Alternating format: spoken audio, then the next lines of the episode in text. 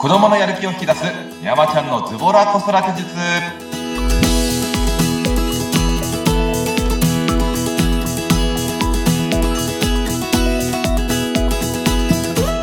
皆さん、こんにちは。ズボラ子育て術メンタル講師の横山則和です。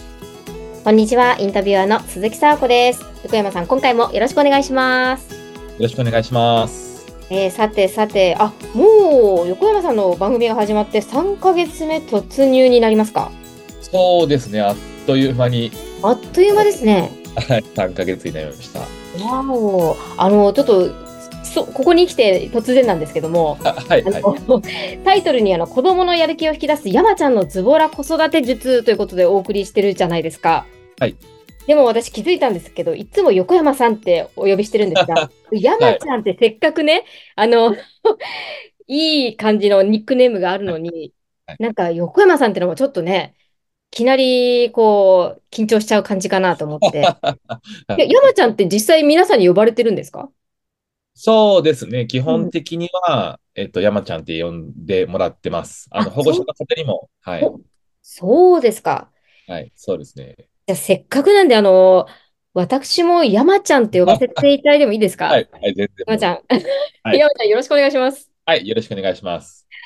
さてさて、いや、どうですか？ここまで、あの、もう今回11回目ということですけども、いろいろ私も気づきがあったんですけれども、はい。いかがですか？番組、ここまでやってきて。山ちゃん。そうですね。あの、スクール生の保護者さんからも、あの、よく毎週聞いてますって言っていただいたりとかお、そういう感想とかは、あの、言っていただけるんで、おー、そうですか。聞いてくださってるんですね。嬉し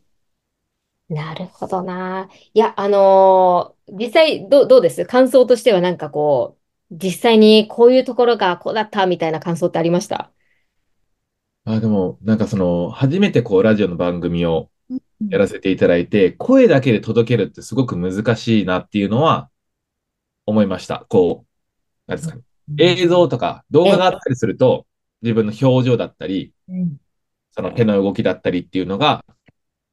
出せるので、その言葉の時にはこう明るい言葉なのか、どういう言葉なのかみたいなのを、視覚でも取りやすいんですけど、ああ、確かにね。だけで届けるって、やっぱすごく難しいんだなっていうのは思います。ねえまあ、私はね、こう画面でね、あの、お話ししてるから分かりやすいんですけども、ちょっとますますね、あの、皆さんに分かりやすいようにね、私も頑張ろうと思うんですが。いや、でも本当ね、こう、ずっと聞いてますと、はい横川さんの、この、あー、山ちゃんの、はい。聞いてると、やっぱりこう、感情的になっちゃいけないんだなっていうのをすごく日々思うんですよね。うん。うん、だから例えばなんかあの子供がカットしている時の大人の接し方とかあったじゃないですかね。そういうのもやっぱりこっちがまず冷静になって落ち着いてっていうところが基本的に大事なんだなってすごい実感しました。あとなんか決めつけで呪いをかけるとかね。だからもう本当私がこうやってしまってきたものばかりだったので、でもこの決めつけは私実際に、あ、これ本当子供の前でこういうことは、あのね、この子はこうだからとか、と例えば、あの、緊張し、しだからとか、なんかそういうのは絶対言わないようにしようと思って、やっぱり山ちゃんが言ってたみたいに、子供ってやっぱちゃんと聞いてるし気づいてますもんね。そうですね。うーん。い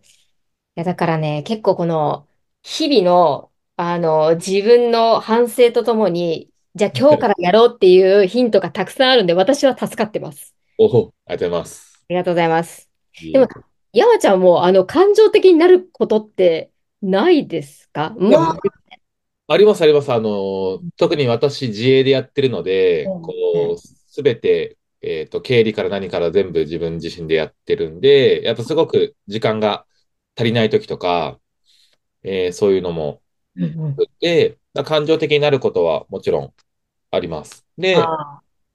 で、その時に、こう、娘たちに当たってしまったりとか、ーイライラして、さっきも言ったじゃんみたいなのあるんですけどえ、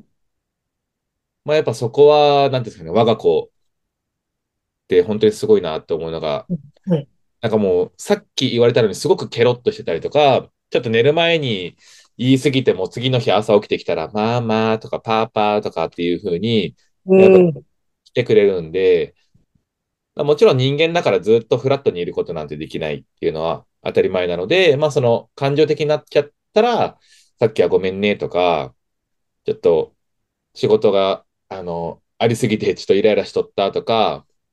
うんでも意外とお子さんそういうのを気にしてない時もあったりするんで。うん確かに忘れてたりしますもんね。そうだっけみたいな。そうですね。はいそしたら、そしたら、あそう、うん、まあ、いいか、みたいな。はいわざわざ掘り起こさずに、あ、そっかそっか、みたいな感じで。なるほど。どうしてもそうなんですよね。こっちが忙しかったりとか、心の余裕がなかったりすると、やっぱ落ち着くって難しいなってうん、思うんですよね。そただ、まう。あ、なんか、あの、寝顔天使じゃないですか、みんな。そうです。本当涙が出そうなぐらい寝顔天使ですよね。だから、こう、寝る前とかに、こう、ついつい、あの、最近だと節分があったから、もう、ほら、そんなことしたらお兄さん来るよとか、うん。そうやってちょっと脅して寝かせてしまった時も、寝顔で、あ今日もやっちゃったなっていう反省しつつ、え。でもなんかそうやって、その、この前の時にも言ったけど、子供が失敗はたくさんした方がいい、失敗からたくさん学びますよっていうところで、やっぱ親も、な、えっと、親になってから何年しか経ってないわけで、ー。自分だったら長女が13歳なんで、まだ13年しか親をしてないわけなんで、完璧な親なんていないし、完璧な子育てなんてないし、えー答えがないからこそ、まあ、どうなるかわからないっていうところで、あ、今日もちょっと怒りすぎちゃったなっていうので、そのお子さんの寝顔を見ながら、明日はじゃあちょっとたくさんお話聞いてあげようかなとか、朝起きた時にちょっとギューしてあげようかなとか、ーうん。そういうのを自分に言って、で、またリセットすればいいとは思うんで、なるほど。もう、ね、親自身も、その過去は変えられない、過去は変えることができないんで、ええ。怒りすぎちゃったとか、そういうのってもう変えれないからうん、じゃあ、その怒りすぎないために、じゃあ自分が事前の準備どれぐらいできるかとか、じゃあお子さんとどれぐらい話できるかとかっていう、じゃあここ、自分だったら心の余裕を持つためにどうすればいいかってなったら、じゃあ子供がいないときに仕事ある程度終わらして、子供が帰ってきたときには、なるべく仕事がある程度片付いてる状況を作るとか、そういうふうにどうやったらできるかっていうのを考える。なるほど。そのための、まあ、か、環境づくりというか、自分自身の心もこう整えておくみたいな感じですね。あ本当心の余裕って大事ですよね。あとはもうやっぱ小さい時から、その洗濯物だったり、洗い物だったり、まあご飯だったりっていうのを作る機会とか、一緒にその、なんです行動とかをしていくことで、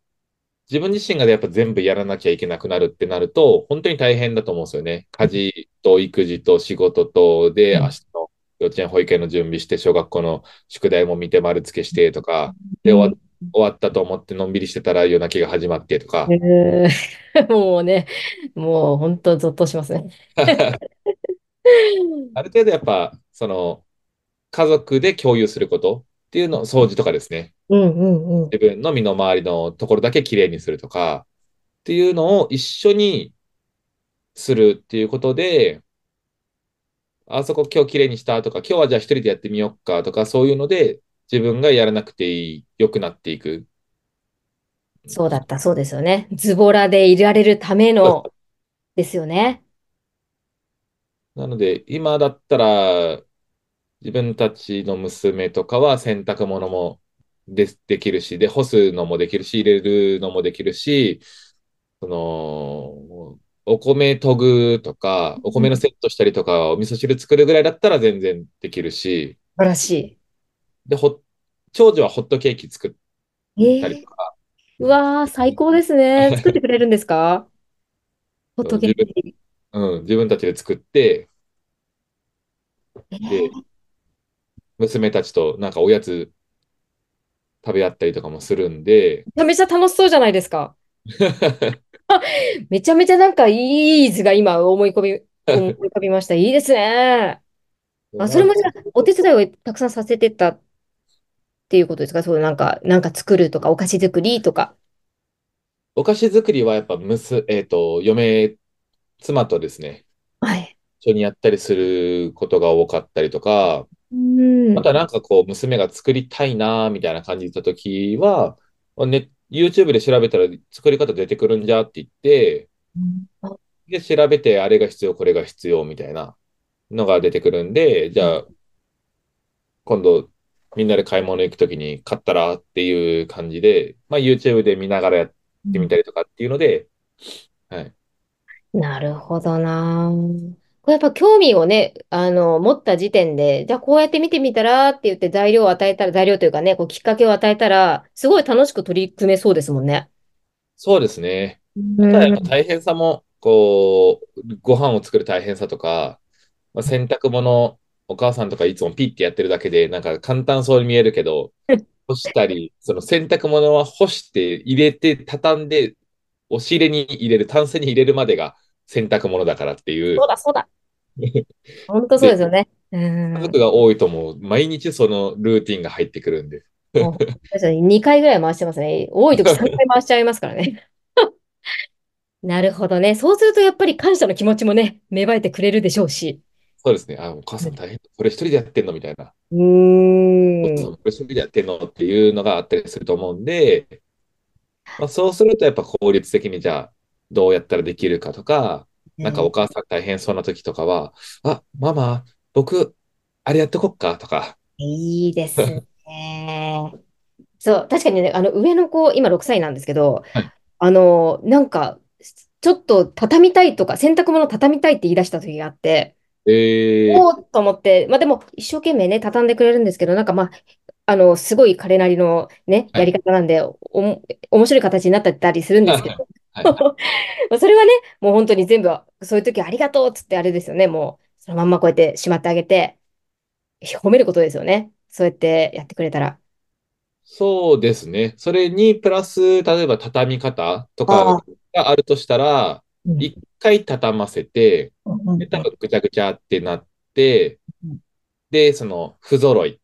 えだった時に、じゃあその、えっと、親の畳んでるものと自分が畳んだものをこう見て、で、親のはビシッと揃ってる。え、え。で、え、自分のはこうぐちゃぐちゃってなってる。ってなった時に、どっちの方が洋服取りやすそうって言って、その、こっちの綺麗な方が、その、見やすいし、自分が取りたいやつすぐ取れそうみたいな感じになるんで、じゃあこれの畳み方もちょっと挑戦してみようかっていうので、畳むとか、あそれはいいですね。こう、訂正するんじゃなくて、そこもやっぱり子供にこう選択肢を与えて選ばせるという。そうですね。で、まあ、お子さんがそのぐちゃぐちゃのままでもいいんだったら、はい、別にいいしまあいいか、ええはい。まあそうですよね。うん。もしそれが嫌だとしたら、こう、ママがその洋服を取るときに、